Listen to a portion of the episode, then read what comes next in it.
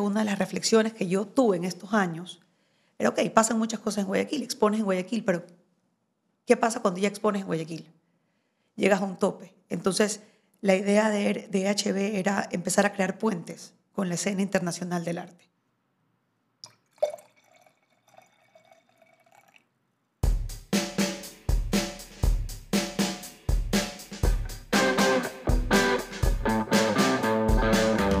Esto es Personajes, el podcast que busca inspirar el cambio cultural. Bienvenidos a un nuevo episodio de Personajes. Aquí tengo sentado al frente mío una persona que ha generado realmente impacto cultural desde el año 2010 que la conozco. Tengo aquí sentada al frente mío a Eliana Hidalgo, eh, creadora, directora de EHB. Ella es historiadora de arte, gestora cultural y hoy en día también es curadora de exposiciones de arte. Bienvenida, Eli. Muchas gracias por la invitación. Lolo, ¿puedo decirte Lolo? Por supuesto, tú, tienes que decirme como tú quieras. Eh, ¿Tú sabes cuándo, cuándo tuve el primer registro de, ti? ¿Cuándo... Ahora que mencionas el 2010, creería que fue en la exposición retrospectiva de Sola Franco en el Museo Municipal. Exacto, fue en el 2010, antes de irme a la, universidad. Yo estaba con Andrea Rendón. Andrea va a ser nombrada en todos los episodios, siempre mis anécdotas son Andrea.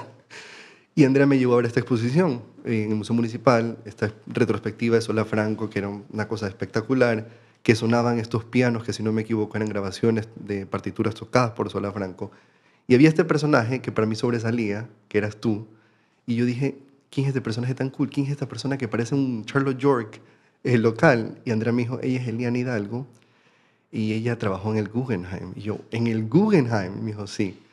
Eh, ¿Eso fue tu primera, eh, tu primer camello, tu primera experiencia de arte en, en, Ecuador? Bueno, la primera vendría a ser en el año 2000, 2005 que hice una pasantía en el MAC con Sarita Bermeo, eh, justo pocos meses antes que inaugure la exposición Umbrales. Y no me acuerdo la fecha exacta. Em, y luego, sí, regresé a Ecuador en el año 2010 y en el año 2010 empecé como coordinadora del Museo Municipal. Pero en realidad yo no... Eh, la exposición de Sola Franco fue una exposición a la que yo llegué.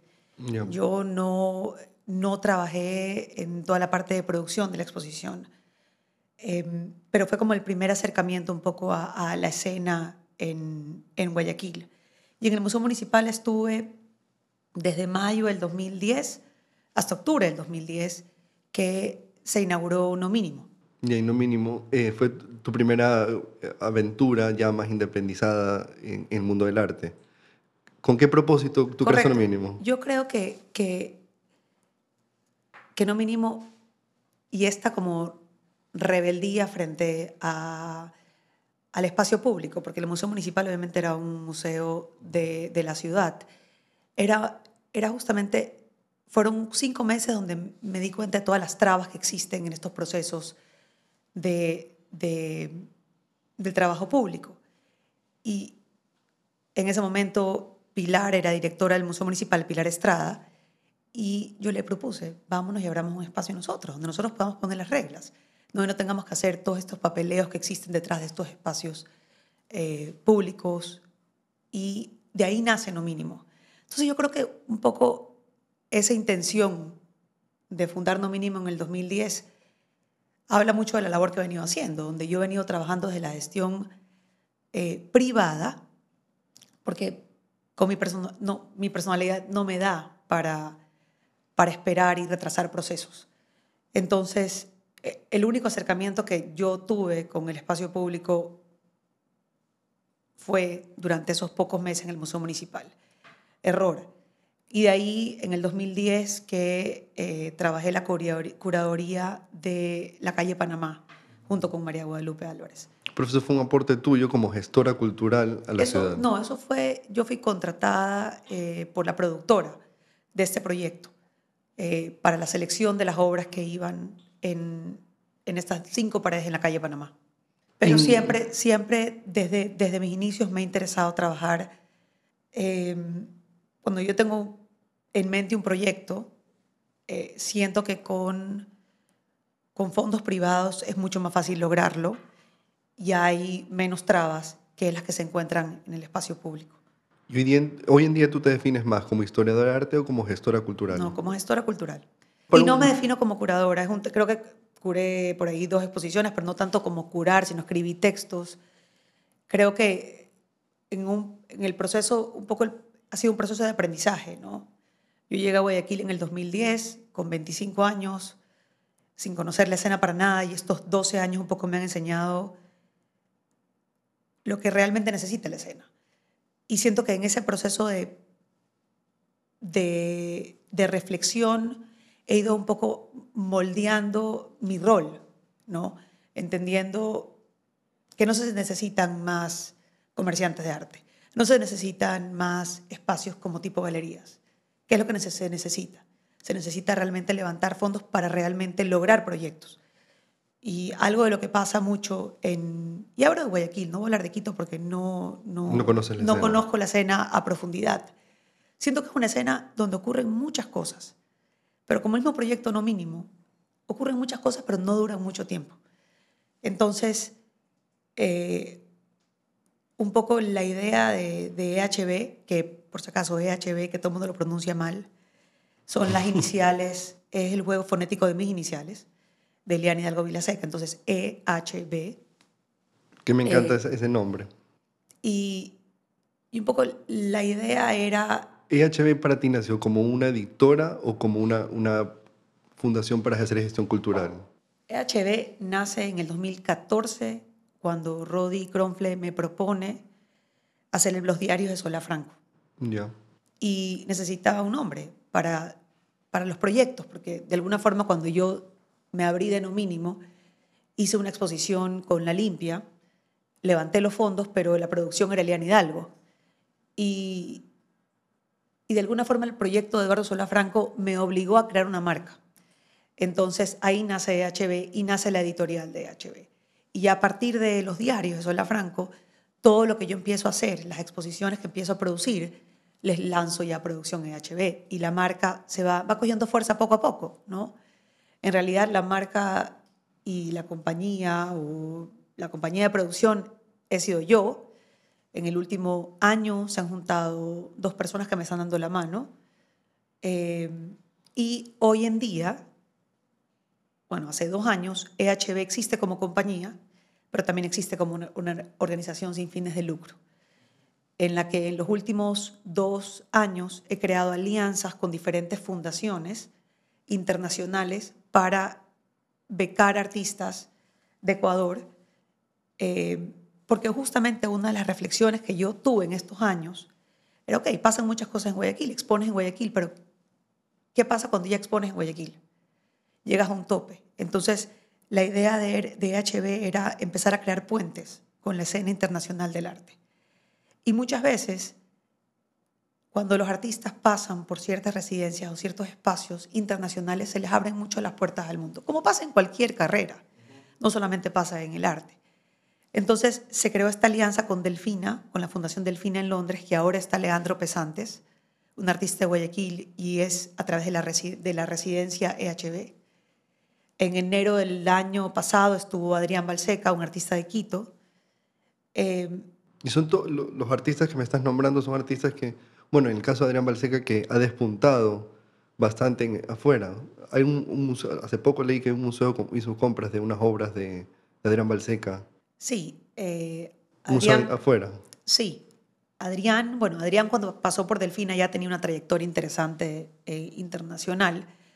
Eh, ha expuesto, estuvo en la Bienal de Sao Paulo, de, la última edición de la Bienal de Sao Paulo, eh, lo, lo acaba de adquirir el MACBA en Barcelona. Eh, eh, expuso en el Pompidou, tuvo también uno de sus, una, de sus películas en el Tate de Londres. Eh, y lo interesante, hablando, tomando el caso de Adrián, que son algunos artistas, es que hay muy buenas propuestas, hay muy buenos artistas, pero no hay recursos que los ayuden a ellos a poder participar en estos eventos internacionales. Pero ¿y qué es lo que hace falta en la escena local que no deja que estos artistas, o sea, que, necesiten estos recursos y no, puedan despuntar solos? O sea, ¿qué es lo que, como público nos hace falta o como ciudad nos no, hace falta? No creo que hace falta, bueno, creo que sí hace falta la parte del coleccionismo, que de alguna forma eso, eso crea este círculo, ¿no? El artista que, que produce y vende o es apoyado puede seguir produciendo.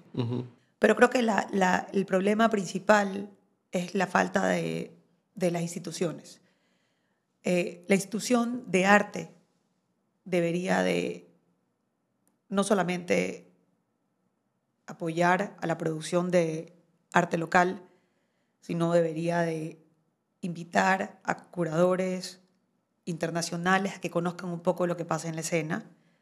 Debería de dedicarse a la investigación y el entendimiento de la producción contemporánea y tener fondos. Y la realidad es que las instituciones, nuevamente, en Guayaquil, no tienen fondos. Eso es lo que, eh, eh, acabas de nombrar una cosa que el, tema del, del research, que no hay, que es una cosa que leí, o sea, me acuerdo de tu discurso cuando lanzaste el 101 arte, eh, arte, arte ecuatoriano contemporáneo, fue otro de los desafíos que enfrentamos durante el proceso fue la falta de documentación que existía en las obras, de las obras. En muchos casos los autores quisieran incluir obras de las cuales no existía documentación profesional o simplemente no existía documentación alguna. Y eso es un error, de, o sea, ¿tú crees que sin, sin la ayuda de, de la mano privada en el mundo del arte podrían funcionar cosas en, aquí o no podemos realmente confiar en, en- en el espacio público para los artistas? Pensando en los artistas, no en el coleccionismo. Bueno, siento un arte contemporáneo. Yo siento que de alguna forma tengo esperanza de que va a despertar la institución pública en empezar a realizar los trabajos que deberían, que en verdad deberían de formar parte de las responsabilidades de la institución pública. Yo tengo la esperanza. No siento que si la escena trabajaría en conjunto, la gestión privada con la gestión pública, se podrían lograr cosas espectaculares. Eh, Tú podrías nombrar ahorita tres cosas que tú crees que has logrado con la publicación de este libro. Para los que no saben, este libro es una recopilación de, ¿cuántas son? 101 obras. es, sí, es más como un survey, es como un survey de arte contemporáneo. Lo que se hizo fue invitar a tres autores, tres autores, historiadores, curadores, uno de cada ciudad principal, uno de Cuenca, Cristóbal Zapata, María del Carmen Carrión de Quito y Rodolfo Cronfle de Guayaquil. Y la idea era un poco que seleccionen para ellos cuáles habían sido las obras emblemáticas de arte contemporáneo. relevantes, te podría decir. O sea, la- las obras que han marcado eh, la producción contemporánea en el país. Y es un ejercicio, fue un ejercicio difícil porque no se ha hecho una publicación así en me el país. consta, me consta. Yo estuve ahí al lado de, de Eliana trabajando en este proyecto. No quiere decir que no existen publicaciones de arte contemporáneo, pero no de esta magnitud. Entonces, el libro, eh, ¿Qué crees que lograste? O sea, tres cosas que lograste trascender con este libro, por ejemplo. no, o sea, el libro hoy en día nos invitaron a participar a una feria editorial en Madrid. Nos estamos yendo con, con las ocho publicaciones de HB eh, dentro del marco de la Feria Arco. Eh, curadores de museos como el Tate, el Guggenheim, eh, de la Bienal de Sao Paulo, la curadora del MACBA, eh, todos tienen los libros en sus manos y realmente se ha creado toda una conciencia de que existe una escena en un país en el que realmente, realmente ha ocurrido mucho, pero ha sido desconocido internacionalmente. Entonces, se han logrado, creo que es el inicio de, de, de lo que, de mucho que se puede lograr. Ujú. Como te digo, hoy en día me escriben curadores internacionales, oye, quiero incluir a alguien de Ecuador, ¿a quién me recomiendas? Entonces, este libro, que no es un libro, es un libro extremadamente pesado, pesa 4 libras, 2 onzas. Son 500 páginas. ¿no? Son 545 páginas. Hay más de 300 obras, más de 120 artistas. Se ha convertido en un, en verdad, en, en un libro de consulta. Y no solamente de consulta para la escena local, sino internacional. Y para la escena local, para mí, es, es- creo que es, es uno de los factores más importantes, porque, como bien mencionaste hace un rato, yo hablo de, de la falta de documentación que existe en el país. Y en Guayaquil existen muchas cosas, en Quito muchas cosas, la exposición se abre, se vende, se cierra y la gente se olvida de lo que pasó. Y este libro eh, no solamente sirve para los que trabajamos en el arte, sino sirve para futuros coleccionistas, sirve para, para los que van a convertirse en artistas, que puedan conocer lo que ha pasado en, en, el, en el país realmente. En cierto modo, tú has logrado hacer gestión cultural con el libro, porque sí has incentivado hasta de manera internacional. O sea, nos has puesto en la mira para, para gente afuera. Porque Sí. te vi que lanzaste el libro en Nueva York, lo lanzaste en Londres, ahora te vas a Madrid. O sea, nos están viendo. Para Nueva York eh, fui invitada por Tobias Ostenberg, que es el curador adjunto del Tate de Londres. Hicimos un, un, un panel junto con Rodi, que es el, el coeditor y uno de los autores del libro, María Carmen Carrión, que es una de las autoras que trabaja en el MoMA, y Manuela Rivadeneira, una de las artistas del libro, y Tobías fue el que moderó. Luego de eso, eh, hice también un lanzamiento conversatorio en Londres, en la Fundación Delfina, y a partir de, eso se han ido generando muchas oportunidades y como te digo, a diferencia de Perú y Colombia, que están, son nuestros países vecinos, Ecuador es una escena completamente desconocida internacionalmente. Son muy pocos los curadores, coleccionistas, instituciones que tienen obras. Es más, el Tate de Londres, el único país que no está representado en su colección latinoamericana es Ecuador. Eh, ¿Y Bolivia sí tiene arte que Sí, sí, y nunca me volver. Me acuerdo que el día del conversatorio eh, en Delfín, en Londres, éramos, habían 40 personas en el público, ¿no? Pero estaba una señora eh, y la mujer como que lloraba. Y yo, ¿qué pasa? Y me dice, no puedo creer, ella venía de un país de África que ahora no, no recuerdo cuál país de África era, pero me decía, no puedo creer que Ecuador en Ecuador existan menos oportunidades que existen en un país en África. Wow. Y es, es, o sea, nosotros en Ecuador realmente, yo creo que nos podemos comparar con los países en Centroamérica, ¿no? Creo que también te puedes comparar con un Bolivia, definitivamente, pero no puedes compararte con un Colombia, con un Perú, con una Argentina, con un Brasil, sin ni hablar, pero con, con, con nuestra región, Colombia y, y, y Perú, están años, o sea, están mucho más avanzados que nosotros. ¿Y cómo podemos cambiar eso? O sea, ¿qué podemos hacer en- como público, espacio público o como coleccionistas incluso? ¿Qué se puede hacer para generar este cambio y lograr que Ecuador despunte? Porque yo conociendo la escena local, tenemos el potencial, tenemos grandes artistas, tenemos grandes propuestas y artistas que están quebrando y que están saliendo, por ejemplo, de, la- de solo pintar. O sea, tú con la calle Panamá hiciste instalaciones que no necesariamente eran pintura, entonces hay este potencial. ¿Qué se puede hacer para generar este cambio? Yo creo que tener instituciones públicas más fuertes, eh, tener también espacios comerciales, que, galerías comerciales que duren con el tiempo, pero lo más importante es eh, obligar, a ser, obligar a ser vistos, de alguna forma, o sea, a obligar, invitar a personajes claves internacionales a que vengan en la escena, porque así es como funciona el mundo y no solamente el mundo del arte. ¿no? Si no estás en Nueva York, nadie te va a ver. Y vivimos en Guayaquil, en Ecuador, y, y no es que si estás en tu estudio va a llegar alguien a tu estudio. O sea, es un poco lo que hablaba, ¿no? El, el trabajo de la institución debería de invitar a estas personas claves para que vengan a ver lo que pasa en el Ecuador. Eh, y yo creo que es una mezcla de todo. Si hablamos desde, desde el coleccionista o el que quiere consumir arte porque le interesa el arte. Un poco, obviamente, apoyar las iniciativas que se dan, públicas o privadas, eh, y el acompañamiento, si es un coleccionista, el acompañamiento del artista a largo plazo. Algo de lo que yo creo que pasa en, en la escena en Guayaquil, nuevamente, no hablo de Quito ni de Cuenca, es que compramos mucho, pero compramos para nuestro espacio, para decorar, no como conciencia de coleccionista acompaño al artista.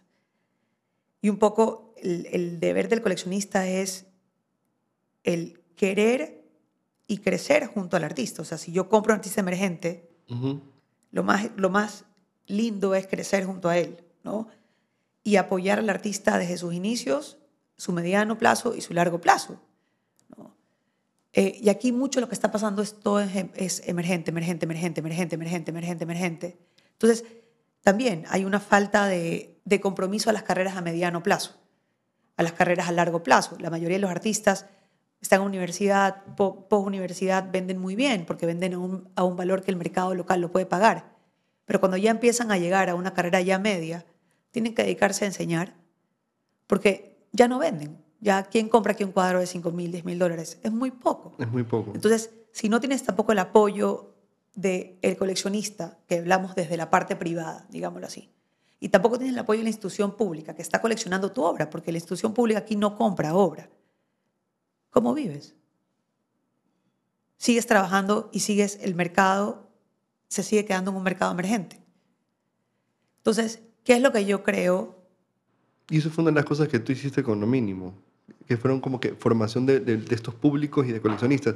O sea, por ejemplo, yo sí siento que a diferencia de la generación de mis padres, una persona de mi edad, late 20s, early 30s, digamos, eh, sí está dispuesta a invertir y en, empezar una colección. Y yo creo que la juventud sí está apuntando a eso, ¿o no? Hay mucha más conciencia de comprar, no para decorar, sino comprar, y mucha más como, mucho más, hay mucha más curiosidad de saber quién es el artista, de quererlo conocer. O sea, tú vas a un opening de una galería hoy en día y siempre están llenos. Sí. O sea, todos los pop-ups que existen en la ciudad, todas las iniciativas, hay un desplazamiento, como dices, de una generación mucho más joven, que pueden ser estos futuros coleccionistas o futuros eh, sponsors del arte. Porque sí hay un interés, ¿no? También el arte es trendy, de alguna forma, y eso no, o sea, tener a tal artista es tener, y eso, y en Guayaquil y en todo el mundo es lo mismo. Em, pero bueno, llegando al punto de que creo que cómo se puede cambiar. Yo creo que cómo se puede cambiar es a través de estas residencias que se crean, oportunidades para artistas, porque, como te digo, en el caso de, hablemos del caso de Leandro Pesantes, porque Adrián ya había tenido una trayectoria internacional y, y ya era muy conocido internacionalmente, pero el caso de Leandro, Leandro llegó expuesto en Guayaquil, Quito, Cuenca, ¿Y qué más le queda hacer en Ecuador? Aparte, no es como que tú tienes en, tu meta en Ecuador, uy, quiero exponer en el MAC, porque llego al, tope de mi carrera, o quiero exponer en el CAC. Que esa es una parte triste también. O sea, si tú no tienes un espacio público que te legitima, es decir, voy a llegar, me acuerdo en el momento cuando DPM, tú exponías en DPM y exponer en DPM era exponer en DPM, ¿no? Era una meta grande. Era una meta grande. Eh, entonces, ¿qué pasa? Se queda aquí se queda. Entonces empiezan a crear solamente para vender. Y yo creo que cuando tú creas estas oportunidades de que puedan salir del país y puedan ser vistos internacionalmente, o también se creen conciencia de lo que hay afuera, pueden hacer otras oportunidades. Entonces, de alguna forma, EHB se empezó a enfocar a no voy a crear oportunidades para artistas afuera.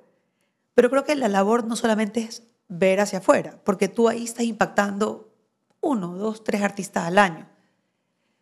Creo que otra de las labores que EHB tiene que hacer es empezar a invitar a gente al país eh, para que de ahí tengas un impacto mayor en la escena. Es decir, trajo un curador, el curador ve un poco. Entonces es una mezcla de los dos. Yo creo que, como te digo, cada día que va pasando voy un poco reflexionando en lo que realmente se necesita.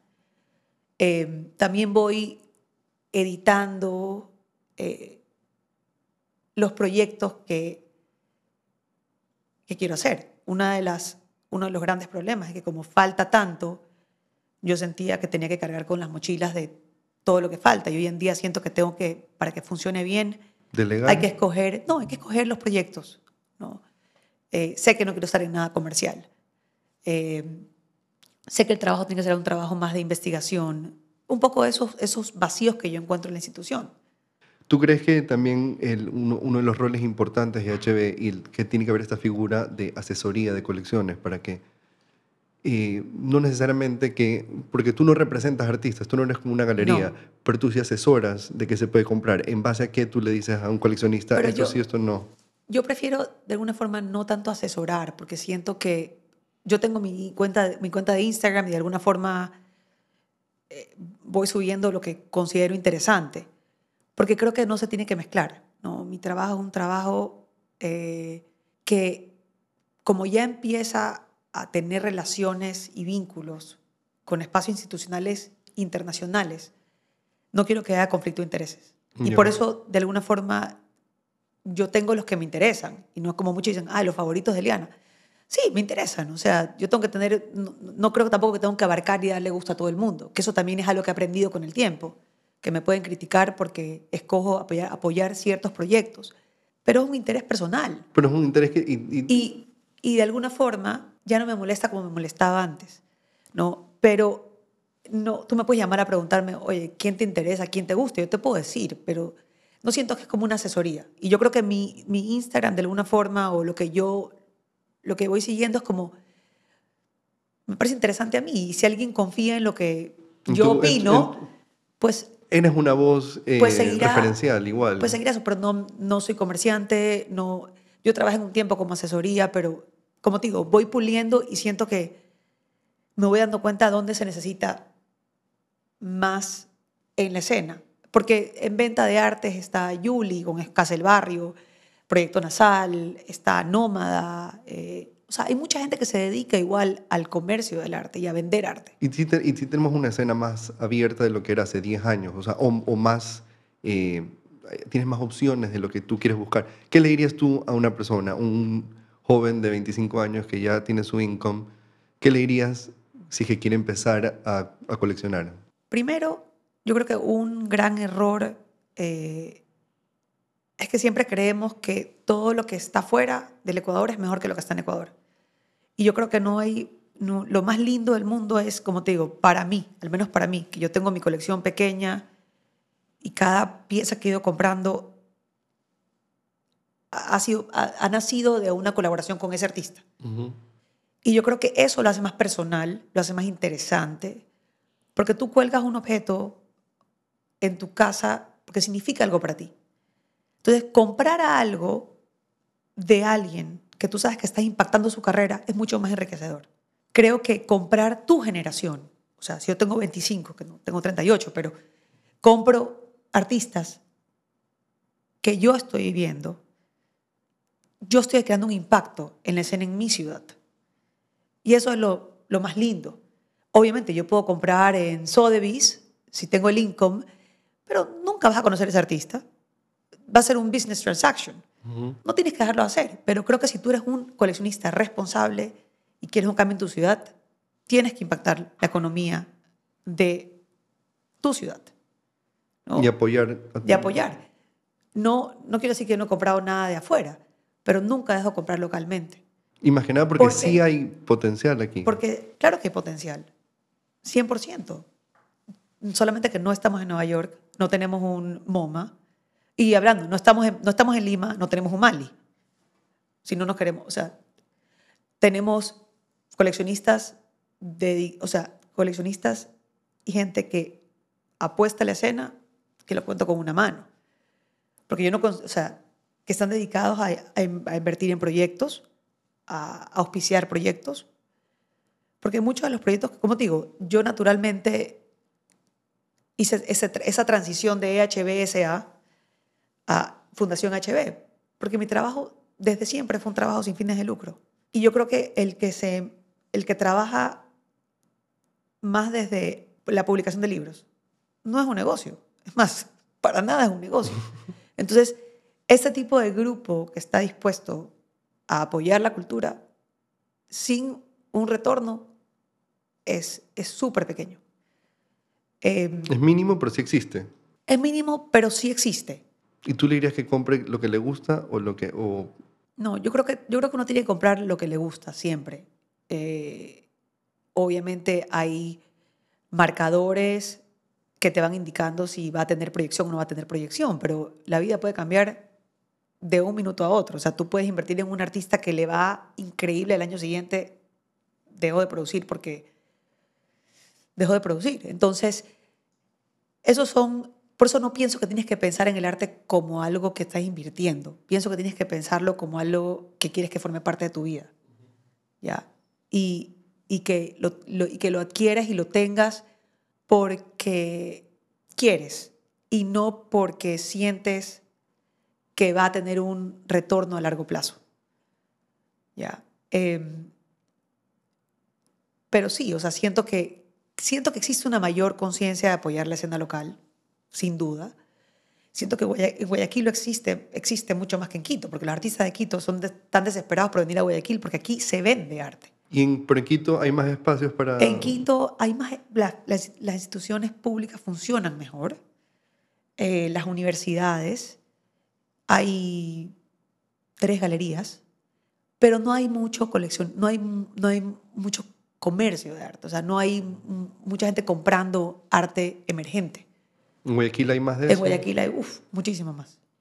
Y es increíble, Guayaquil es una escena extremadamente diversa en muchos sentidos, y yo creo que como hay, como hay una, como no existen espacios, galerías de arte, o sea, es decir, galerías donde el galerista eh, se dedica a promover el artista, a ese artista, la carrera del artista, los artistas hacen sus propios espacios. O sea, como estuvo el espacio Onder, el taller Maldonado. Hay una necesidad de querer mostrar, ¿no? Me encanta que dices necesidad de querer mostrarme. Porque... No, la escena se autoinventa. Creo que, creo que al no tener instituciones, al no tener galerías comerciales, hay algo que ellos igual buscan. ¿ya? No sé si confío en el proceso de artista manejar un espacio y vender, porque siento que cuando el artista vende directamente, el artista escucha mucho al cliente y, ay no, pero es que me gustó la tuya roja, me gustó la tuya verde, y empieza a crear por lo que el mercado le está demandando. Por eso siento que los espacios de artistas deben existir, pero la persona que maneja el tipo de ventas no debería ser el artista. Ya. Creo que muchas veces al escuchar lo que la gente quiere, puedes dejar de producir lo que tú quieres producir. En ese y, espacio y todos tienen que vender. Y ojo, es importantísimo vender. Yo siempre, me acuerdo que hace muchos años hablaba con artistas que eran, no, que el comercio de arte le decía, pero ¿cómo vas a vivir? O sea, este ideal no existe. Y muchas veces al ser artistas y estar enfocados en manejar espacios, te puedes también desconcentrar de tu, de tu producción artística. O sea, estás más enfocado en pagar el alquiler del lugar, en tenerlo aquí, lo de acá, y dejas de dedicar tiempo a la producción. Pero lamentablemente la zona donde vivimos. Entonces, si no tienes tu espacio que tú manejas, pues no exhibes. ¿no? Y, y estos artistas, el espacio under eh, funciona muy bien, tenían, alquilaban talleres, hacían laboratorios, o sea, estaban constantemente tratando de ver qué hacer. Y eso en, en eso en, en, en escenas de avanzada está mucho más cómodo, ¿no? Porque sales y tienes mil galerías, hay miles de espacios. Entonces no tienes que hacer estos procesos que aquí son casi que obligados. Son, es, obligado, obligado o, no, o no expones o no te conocen. Y un poco pensando en por qué yo hago las cosas, porque siento que Guayaquil se merece un espacio así. O sea, merece un espacio donde exista, o el Ecuador, una reflexión sobre lo que ha pasado en el país. Mis hijos siempre me dicen, mamá, no entiendo por qué en todas partes del mundo vamos a museos y en Guayaquil nunca vamos a museos. Ese es mi problema, cuando vienen amigos de afuera, no tengo dónde llevarlos, habían galerías. Y en esta, ya, teniendo IHB en mente y en la evolución que ha tenido desde el 2014 y lo que ha generado la editorial, tu gestión cultural, tu producción de exposiciones de arte de diferentes artistas, aquí en Quito, en Cuenca, ¿tú ves en el futuro un espacio físico de EHB o no? Sí, Sí. y yo... ¿Como galería, como museo? No, galería no. Galería no, más como espacio de exposiciones. Como te digo, no, no me interesa la parte comercial. Eh, creo que cuando, si quieres realmente ser un espacio de reflexión y de, de, investigación, si te, si te apegas a lo comercial, eso o sea, es, es, muy borroso, digámoslo así. No, no, no. Eh, yo ya trabajé en la parte comercial, no me interesa, me interesa, eh, me, interesa mucho más el tema como institucional. De sentar un eh, precedente de, que esto está pasando. Sí, que sea un espacio, eh, lo, vengo trabajando en mi mente, o sea, desde que salí de No Mínimo en el 2013, he venido haciendo cosas como en diferentes espacios y siempre he pensado, ya, puedo tener un espacio, ¿no? pero lo quiero hacer bien y... Lo estás idealizando todavía. Sí, Sí. Pero me gusta que ver esta... Yo, yo he visto crecer EHB desde el, desde el nacimiento del 2014 y todo lo que te dije, o sea, empezaste con una editorial que sacabas los libros, los diarios de Sola Franco, son fabulosos. De ahí empezaste a hacer producciones, empezaste a hacer gestión cultural, empezaste a hacer curaduría. Entonces digo, tú tienes este, este, este encaminado, entonces me, me, me parece bacán que todo lo que tú has ido haciendo poco a poco, lo has ido haciendo bien, porque son proyectos fabulosos, fantásticos, pensados, bien curados.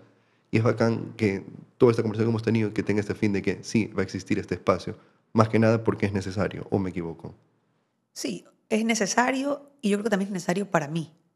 O sea, siento que es, eh, es como un proyecto de vida. ¿no? O sea, yo creo que el arte en mi vida es algo que yo necesito. Eh, y, y yo tengo un problema, que es cuando yo tengo una idea en la cabeza, o sea, tiene que existir la idea. O sea, la idea no existe como idea. Te tengo que traer al mundo real.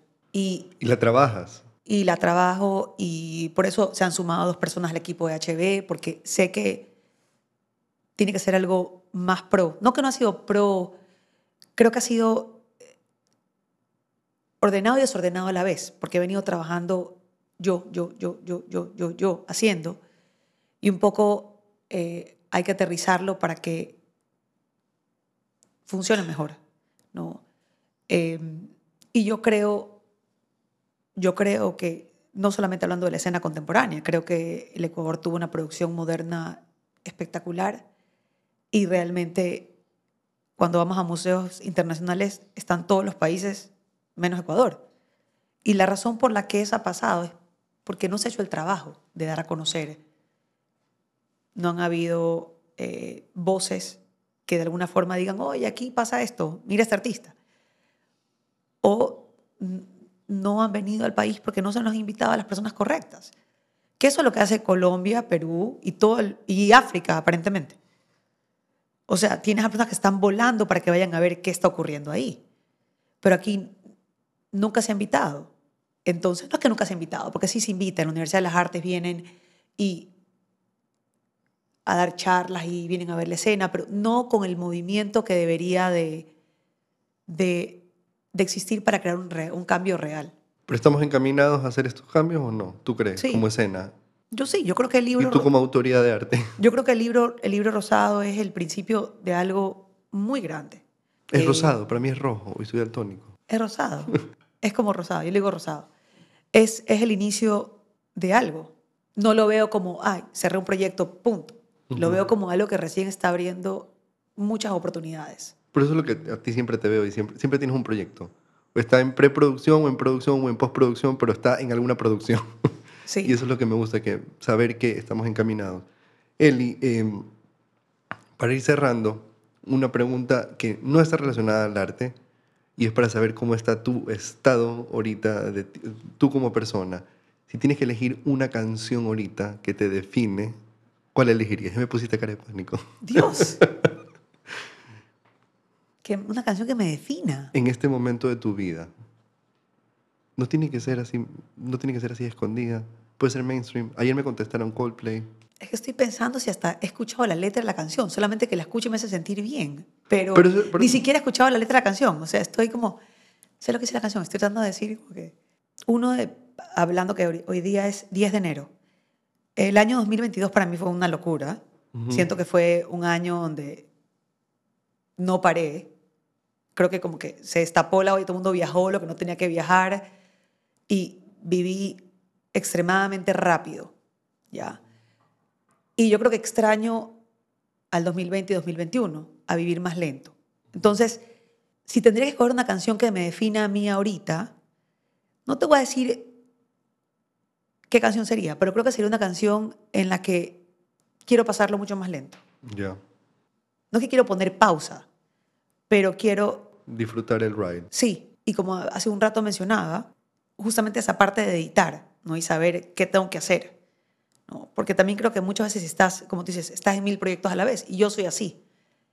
Muchas veces estar en mil proyectos a la vez, como que pasas de un lado al otro y no disfrutas, Ujú. ¿no? Pero no solamente no disfrutas lo que estás haciendo, es como que yo como ser también, ¿no? Como pausar. Y creo que ese es mi propósito de 2023, pausar un poco, eh, sí, pausar. Entonces sería, sería algo que, una canción lenta. Al- Algo así tipo Jack Johnson. O muy sí, lento. como, como, como, no creo que tan chill, porque no es que estoy chill, pero, pero, pero me define eso, me define que tal vez el que me conoce dice, esta man está siempre a mil por hora, y no creo que voy a poder dejar de estar a mil por hora, porque así soy yo, pero sí, un poco más lento, ¿no? No sé si todo el mundo le pasa eso después de la pandemia, después del 2022, que fue tan rápido decir, Dios, quiero estar como en 2020, 2021. Que estamos encerrados. En el que literal, o sea, vivíamos, siento que más en paz. Sí. Y más como... Pausado. Pausado. Pero bueno, te fregué con tu pregunta. No, pero me contestaste, por lo menos me diste una idea de una canción. Eh, pero bueno, Eli, gracias por haber venido hoy. Estoy seguro que te voy a tener en otra temporada de personajes con algún nuevo mega proyecto que tengas.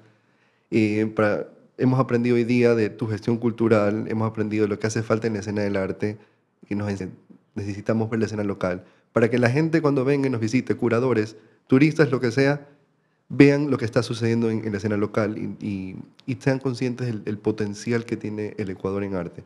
Como dijo Agustín Férez Cordero en otro episodio, somos la huevada, pero no nos la creemos. 100%. Así que gracias, Eli. Eh, ha sido encantador tenerte aquí. Muchas gracias por la invitación y por el cafecito. De nada, encantado, cuando quieras.